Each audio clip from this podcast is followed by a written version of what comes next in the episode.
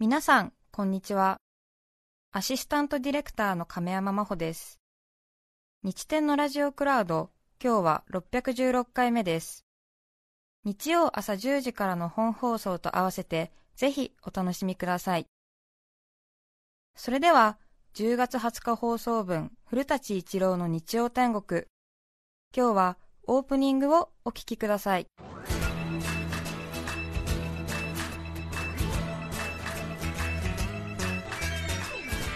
古舘一郎の日曜天国。おはようございます。古舘一郎です。おはようございます。中澤由美子です。いやー安住君のピンチヒッターということで呼ばれてまいりましたけど、古舘一郎の日曜天国っていうこれ業界では昔今言いますか？泣きって言うんですけど。えねコールするとかタイトルコールの泣き、これは違和感すごいですね だって安住君が15年以上こうやられてきているこういう長寿番組にいきなり異分子が入り込むって中澤さんも内心は嫌でしょ？大丈夫ですか？はいご降臨いただいたという感じがしておりもうますすでに馬鹿にしてるでしょ？なんで私がご降臨しなきゃいけないんですか？這いつくばるように生きてます私。でもないです。もうえ？天井人が降りてきてくださだからちょそういうさもう褒め殺しっていうレベルじゃないのはやめてくれるって言いながらちょっと嬉しい私もいるんですよ。昔あの中澤さんの私大ファンで、ニュースバード TBS の深夜のニュース番組ね、えー。やられてた時はずっと僕報道ステーション終わってから2005年あたりですかね。ええええ家帰って寝る前に3時台4時台。はい。ずーっともう夜がしらじらとか開けてくるときに月尾先生と中澤さんのインタビューコーナーまでちゃんと見て寝てましたからだからちょっと嬉しいんです今日。ありがとうございます。ます。安住君というより中澤さんに呼ばれたんじゃないかな。気がつかれましたか？はい。もうねこの返しが抜群ですよね。あの普通だったら気がつかれました？って終わる人に気がつかれましたか？って「か」に余韻があるじゃないですか。なんかもう一つの音が絡むようなだから一人ホーミー一人ホーミーっていうか喋りのホーミーですよねこう。ちょっと同時に2つの種類の声が出る感じがしますよ、細かく中澤さんのテクニックをずっと分析したりなんか僕流にしてるっていうことがまた安住君に叱られるじゃないですか。もうちょっとちゃんとしたこと言えみたいな。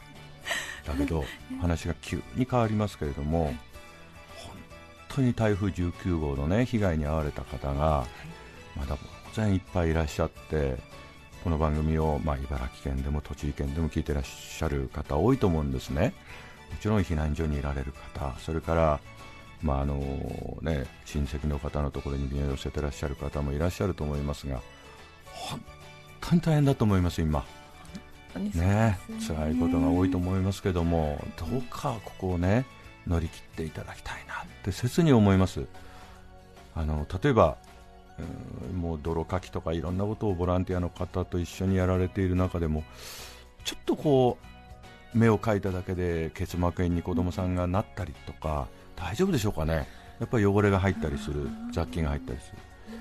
からあとは、まあ、小児喘息のお方であれば言わずもがなですけど常に嫌でも子供さんに言ってマスクしてもらわなきゃいけないんだろうし、あとね足が不自由な方家族でいらっしゃったらそれはもう避難所にもなかなか行きづらかったって言ってじゃあ今何らかの形でこの時間をやり過ごさなきゃいけないって方もいらっしゃると思うんでね。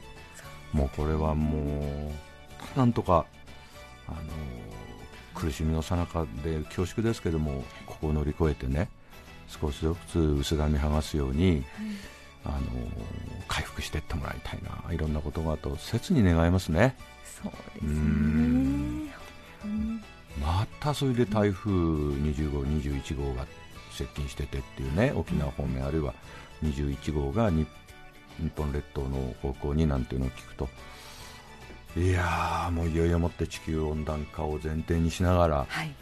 えらい時代に突入してるなっていう感もありますね。ですね。うん。そうですね本当にそうですね。はい、今日は赤坂界隈かなり曇天で、はい。どんよりとした感じですね。はい。こういう日曜の朝がお好きな方もいるんでしょうかね。ああそうですね。のんびり過ごす感じになりますかね。なんかふわーんとできるからむしろいいっていう人もいるんじゃないですかね、うん。あのなんか「ビューティフルサンデー」って昔ね曲大ヒットしましたけどうわー朗らかでもう明るい爽やかな朝だっていうのたまんなくて嫌だっていう人もいるでしょうね。まあそうでしょうね。うん。眩しすぎちゃってっていう。なんかどんよりで薄いカーテンがこう20ぐらいに引かれてるぐらいのがいいやみたいなこともあるかもしれませんうんね。確かによく眠れそうです。そうですよね、うん。さてこれも安住君のさてはうまいですよね。さてでこう間を置いて前後に間を一間ずつ置きながらさてリクエストにお答えしてっていうのはあのさては単なるバイザーウェイじゃないじゃないですか。はい。さてで世界をどんどん切り替えていくんですね。ずるい男だね。えー、でもそれは古舘さんがえ？切り開かれたものではないんですか？全くそんなつもりもなく言ってるでしょ中澤さん。僕はさての先駆者は安住君だから僕はさてなんて全然ないですよ、あはい、そうもうあの間合いとかそういうものはなかなか取れないし。だってこの番組ピンチヒッターでやってくれっていう時ももう何ヶ月か前でしたけど早めなんですよ。いつ彼がね遅れた夏休みを取るかもしれない。大体夏休みスタッフにどこ行くも言わないで消えてるんですよ。そうですね。ニュースキャスター終わってから。今日から夏休みでしょ。どっかに潜伏してんだよだから。あそううんだから僕ね海外は行ってないんじゃないかと思うんですね。あの行くとしたら、まあ、今日あたり行くのかわからないけど、ええどっかに潜伏してて、ええ。いろんなことやってるんでしょうね、彼は。あでね、そうやってこうこの番組のピンチヒッターって言われた時も、やっぱりあれでしたよ、さてでしたよ。飯食ってさ飯食い終わって酒飲んでる時に、さて、あのちょっと先になるかと古舘さん思いますけども、えあの安住紳一郎の日曜天国っていう番組やってまして、日あ、知ってる知ってる知ってるって時折来て、あの番組のピンチヒッターなんぞやってくださる気はないもんでございましょうか。みたいな、そういう感じですよ。ちょっとこう言い方がスルッとくるから、スルッとうんやるやるって言っちゃった。もう本当に2つ返事とはこういうことだなとそうですか。はい。だからもう言ってから次の日シラフになって酒が抜けてから後悔しました、で後で事務所古舘プロジェクトのマネージャーの片岡さんという僕をやってくれてる人に怒られました。よあぱ安住さんとの関係性ね TBS ラジオに出させてもらうこととってもいいと思いますけど、勝手に個人で決めないでくださいと。厳しくお叱りを受けました。あそうですか。はい、もう慌てて僕も気が弱いから安住君に電話してやっぱりやめるってよかったと思ったね、はい、だからそのくらいもうすっと物の道理を超えてあ。安住君よかったよかったって言わせちゃうような神通力が彼にはあるんですね。へうえん。お二人のねえ？ご関係がすごくいいですよね。うん。ちょっと愛し合ってるな。なんか不思議なねはい、師弟でありながらえなんかこういじめ合ってるみたいな。彼も当然当たり前ですけど人間ですから、ええ。いいとこ悪いとこあると思うんですよね、ええ。人間多面体で。だけど僕はにはいいところをいっぱい見せてくれる。中澤さんに悪いところ見せるでしょあいつも、わ悪いとこですか？うん、だって本番前とか殺伐としてませんか？彼が黙りこ食ってたりいろいろ。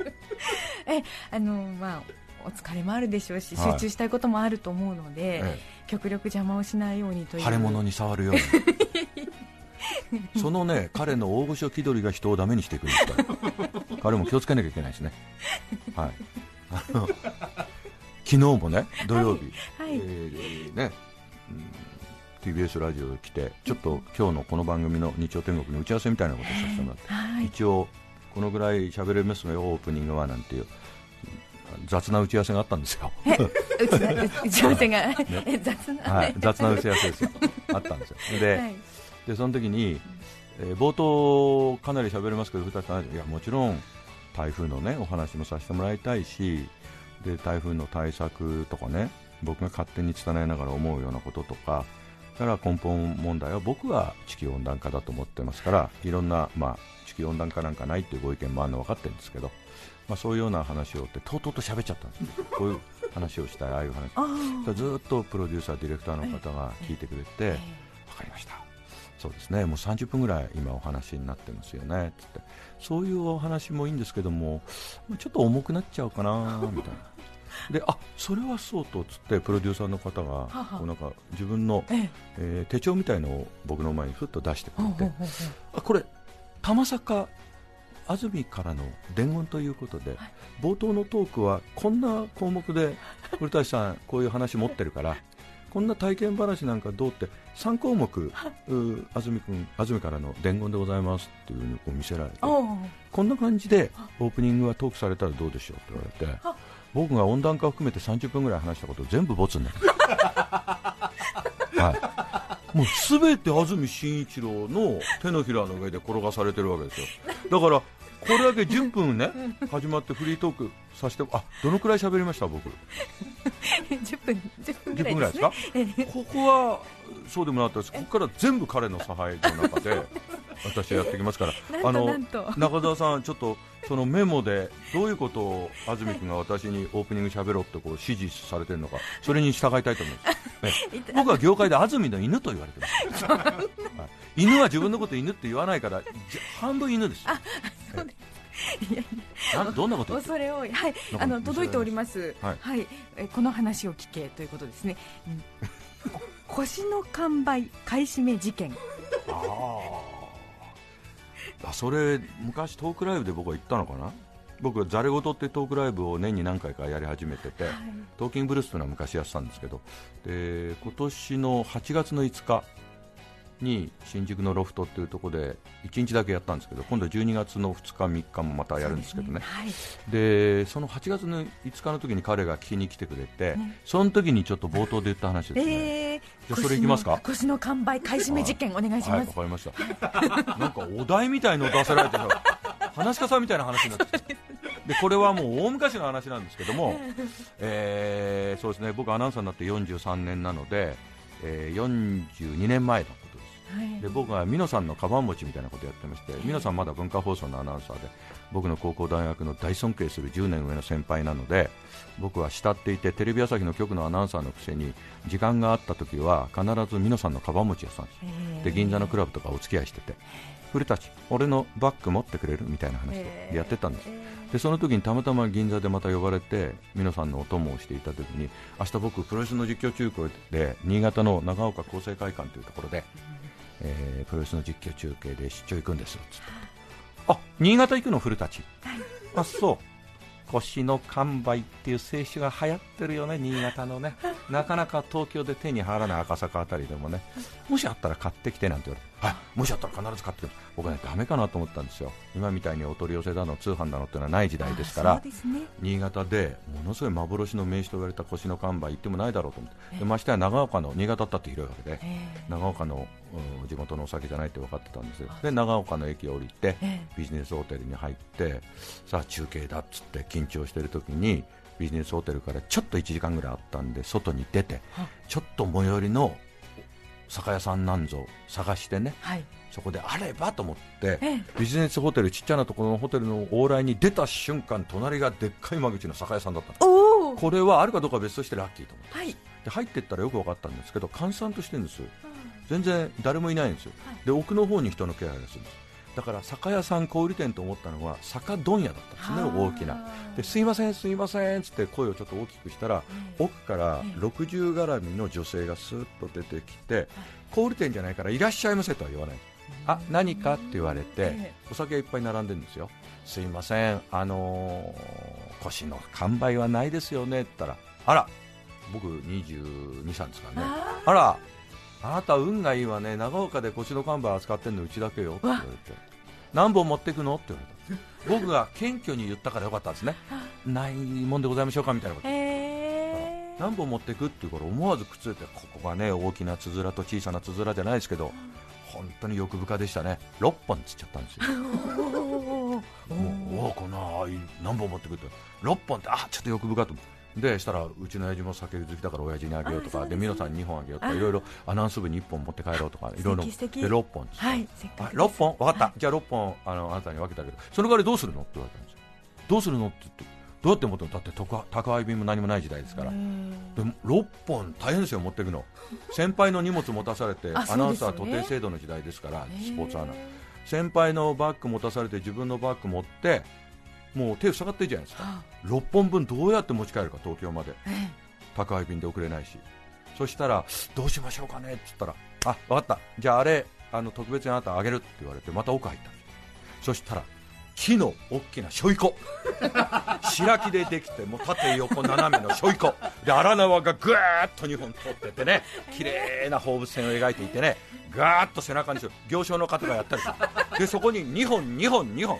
幻の腰の完売2本2本2本。でしかもその中にこう丸く切ってあってしょいこの中が。ちゃんとあの一升瓶のお酒がいやお醤油の瓶がこう配達するときに割れないようにあ丸く切っただからあ。あの紙の箱を取ってで裸の腰の完売を 2本2本2本段差があってセットアップになってですね。2本2本2本で計6本ハンダース。うわっと荒縄でしょいこでしょって 左に先輩の荷物右に僕のバッグを持って階段を上り下りしてホームから新潟から東京のね新幹線もない時代にまあね東京に戻ってずーっとしょいこで移動してます、でアナウンス部行って2を下ろしてアナウンス部に1本置いて家に2本持って帰って皆さんに2本贈呈するみたいな、まあ、こんな話なんです。大し大したオチがないんですけどあの宅配がない時代ネットもない時代偶然が偶然を呼んで隣が酒問屋だったとかいろんなこうそうですね。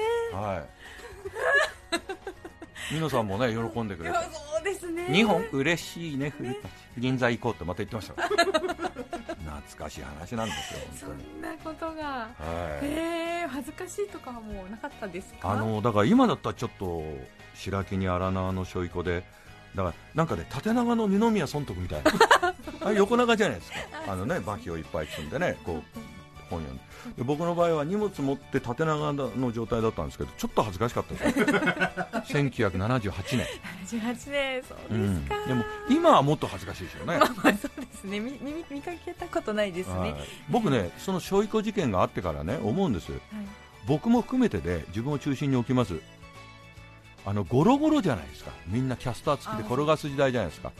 で腕を腕力鍛えられないとかそういう硬いこと言うんじゃなくてめちゃちっちゃいのもゴロゴロですよね。そうですね。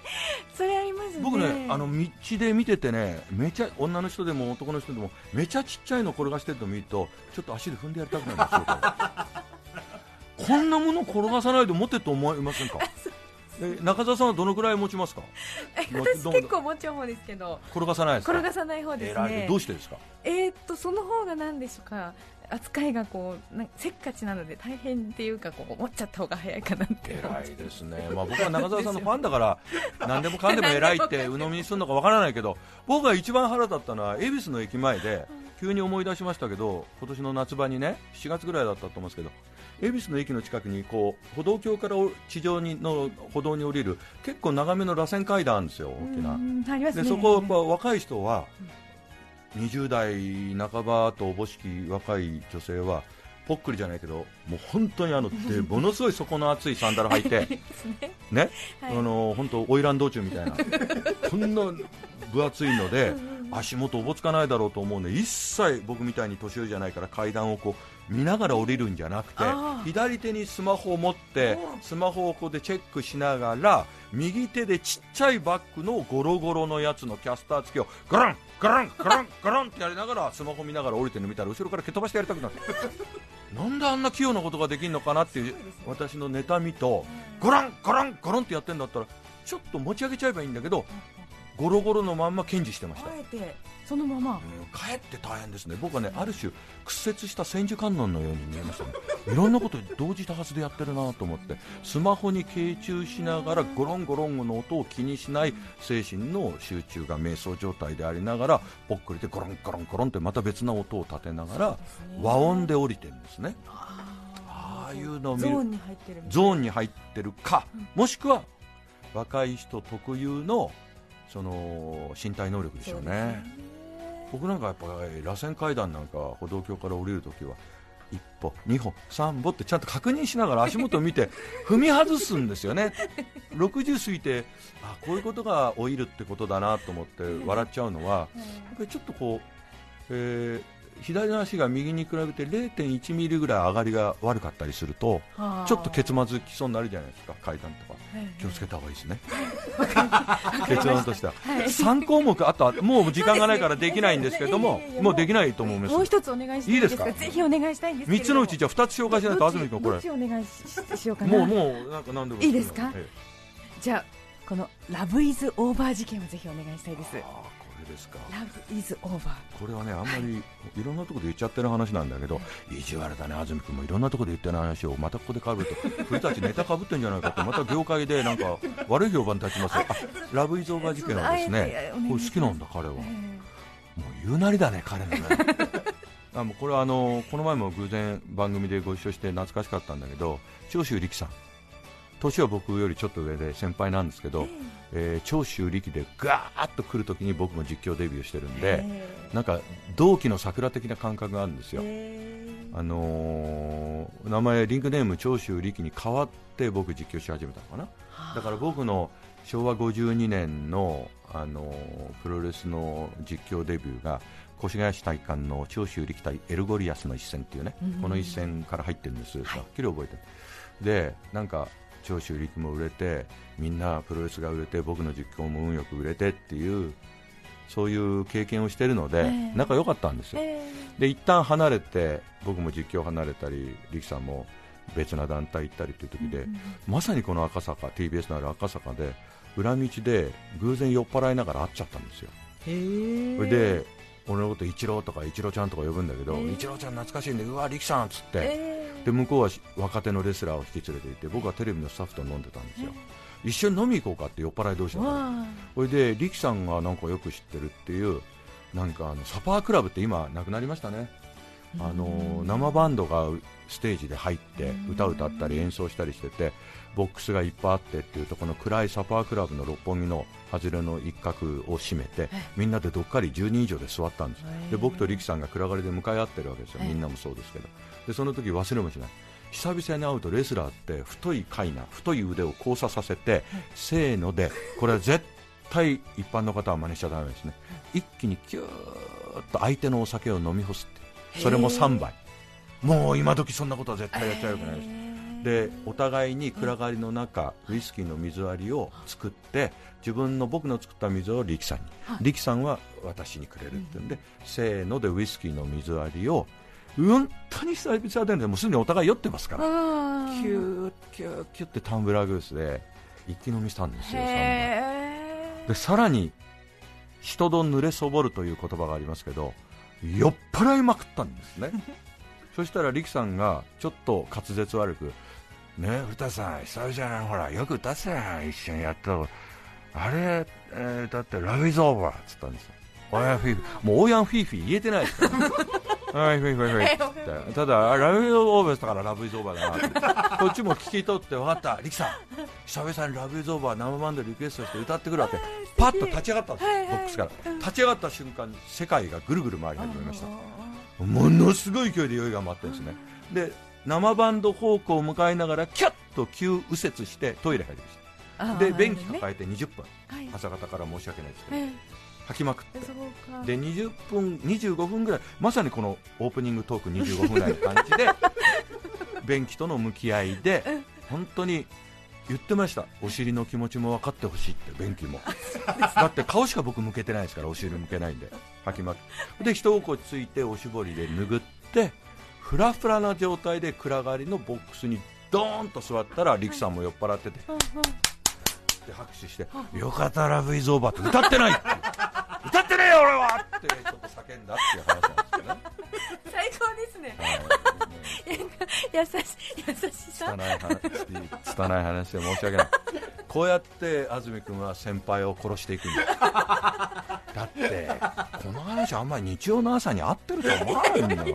いやいいです。すごい良かったです、そう。だどこかちょっと聞きたい中澤さん。たまには本音言って。どこがいいんですか？そのだって力さんも、はい。あの気を失ってたけどやっぱ優しいししその古谷さんが歌ってくれて戻ってきてくれたんだと思ってよかったよっていう。ただね力さんのいたずらがはい素人の私には骨身に染みました。ずるいんですよ。ほぼ水入れてないんですよ。わあ暗がりでえー。超濃いめなんですよ。で俺は普通に半々で割ってるんですよ。ここをからかうんですよ。こうやってプロレス流儀なんですそれが。すごい。プロレスラーはその当時はみんな荒くれで普通でしたから。そういうのがで僕がそうこのオチをさっき言い忘れました。僕のオチを忘れままた安住君に後で怒られますね。これは一つだけ僕はね酔っ払いすぎて忘れてたことなんですよ。俺はレスラーじゃなかったってことですよみたいなオチがあったんですけど忘れちゃいました。えすっかり忘れちゃいました。もう朝方ね、夜型人間で朝、大体頭回ってませんから、私。ほんで、こんな番組借り出されたってね、できないですよ、まともには。本当にあとまともにはね。申し訳ない。言い訳ですけど。はい。10月20日放送分、古舘一郎の日曜天国、オープニングをお聞きいただきました。それでは今日はこの辺で失礼します。古舘一郎の日曜天国。プロ野球ドラフト会議あの千葉ロッテが高校最速右腕の佐々木朗希投手の交渉権を獲得しました。朗希狙ってロッテが笑い朗希守って安住が休みお聞きの放送は TBS ラジオ FM905 AM954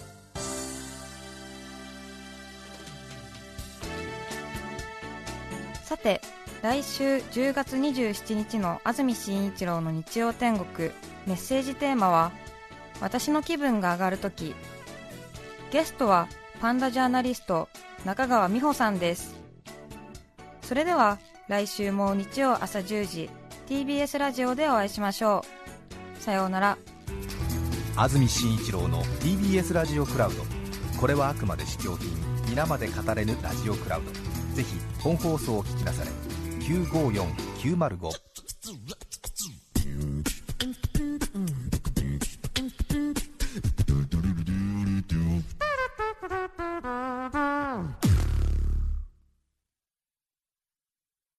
TBS ワシントン支局の樫本照之と涌井文明です。ポッドキャスト番組「週刊アメリカ大統領選2024」では大統領選の最新の情勢やニュースを深掘り。